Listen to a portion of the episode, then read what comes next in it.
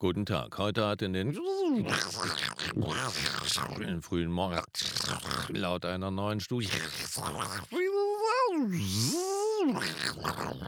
Was war das? Eine Störung. Genauer gesagt waren es viele Störungen. Und genau um Störungen soll es heute hier gehen. Bei Auftreten, Präsentieren, Überzeugen. Der Podcast von Profisprecher Thomas Friebe. Hallo, schön, dass du da bist.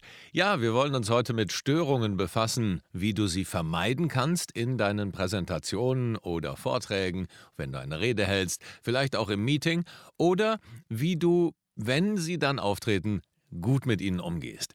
Es wird immer Störungen geben, aber ich glaube, die Angst davor ist viel größer als das, was real wirklich passiert. Denn ich habe jetzt schon viele Seminare gehalten, oft auf der Bühne gestanden.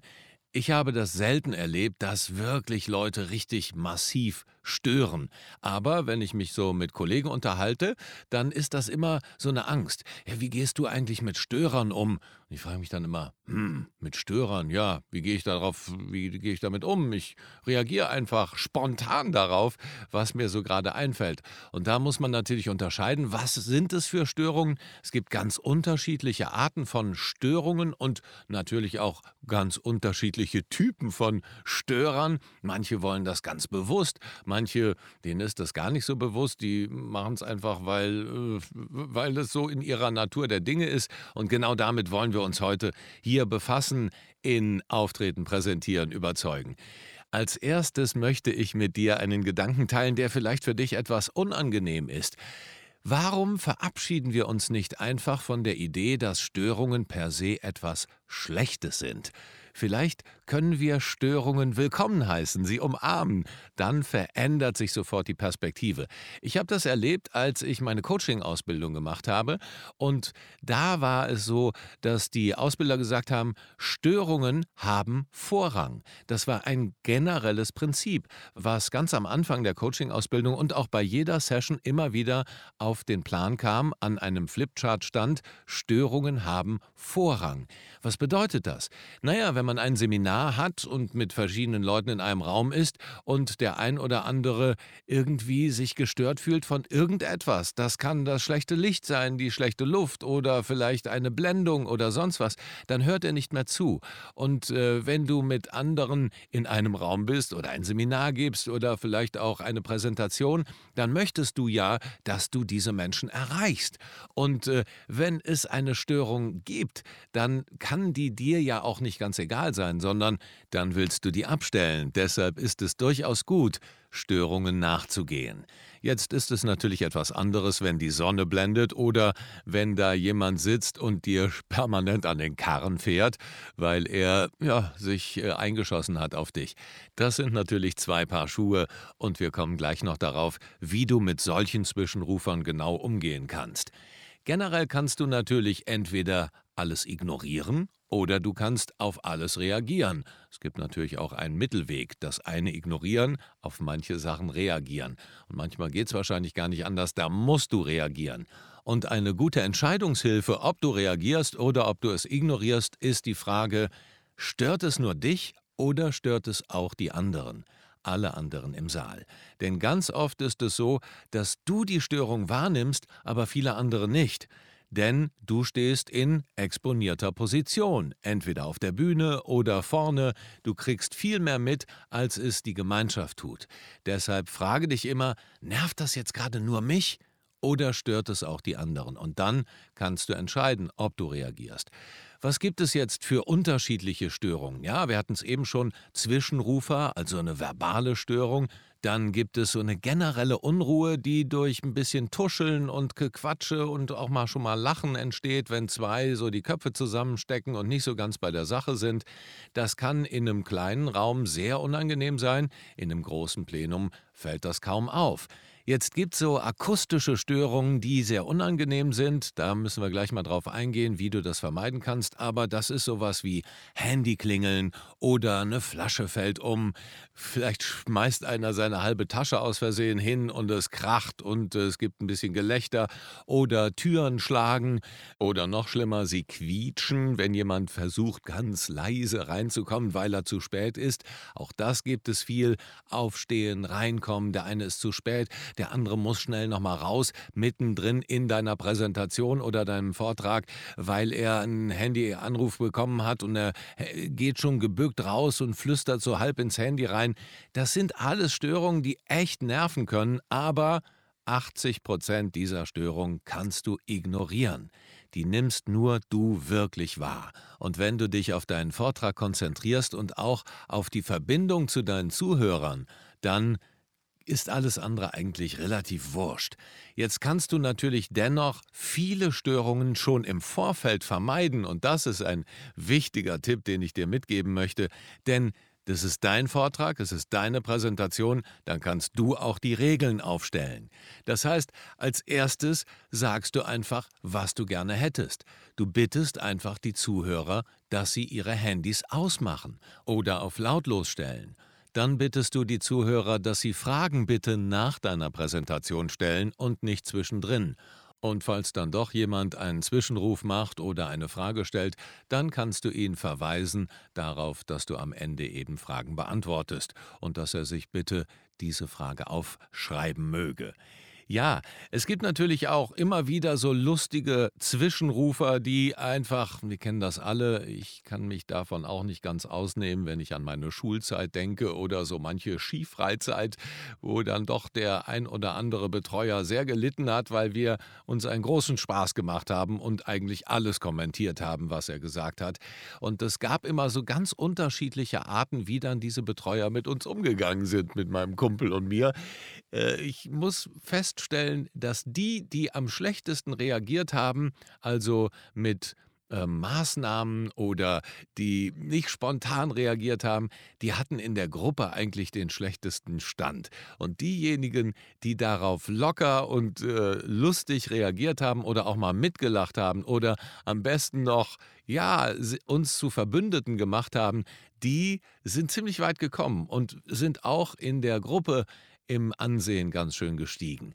Insofern, du solltest dich jetzt vielleicht nicht mit jedem Störer direkt äh, solidarisieren, aber man kann das durchaus auch mal mit einem zwinkernden Auge hinnehmen, vielleicht mal kurz mitlachen, aber dann sagen, okay, lasst mich jetzt mal ein bisschen weitermachen, wir können uns sicherlich gleich noch dazu austauschen. Es gibt natürlich auch immer wieder Profilneurotiker, die einfach nichts anderes wollen als Aufmerksamkeit. Und diese Profilneurotiker musst du in ihre Schranken weisen. Höflich, aber bestimmt. Und das machst du, indem du das, was sie sagen, aufgreifst und zurückspiegelst. Sie meinen dies und jenes, ich möchte Sie bitten, dass wir das am Ende des Vortrages besprechen. Und wenn er dich noch einmal unterbricht, dann musst du ihn wieder höflich und bestimmt daran erinnern, dass ihr vereinbart habt, das am Ende des Vortrags zu besprechen.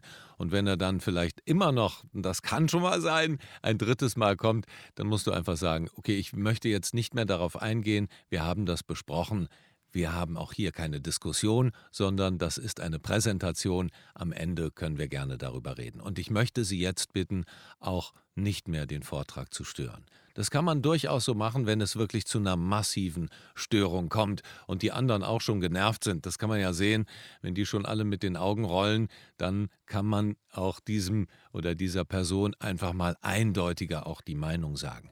Das gleiche passiert natürlich bei Zwischenrufern, die vielleicht unfreundlich sind oder auch wirklich nur um Aufmerksamkeit bemüht, die offensichtlich nur stören wollen und möglicherweise dann auch beleidigen. Das sind oft Leute, die ja, dich beneiden, dass du da vorne stehst, weil sie meinen, sie könnten es ja eigentlich auch. Aber sie hat vielleicht keiner gefragt. Also da spielen eine ganze Menge Dinge dann emotionaler Natur eine Rolle. Da musst du drüber stehen und ruhig, aber bestimmt darauf reagieren. Und wenn es wirklich beleidigend ist, dann musst du das am Schopfe packen. Das ist jetzt eine Beleidigung. Daher werde ich nicht darauf eingehen.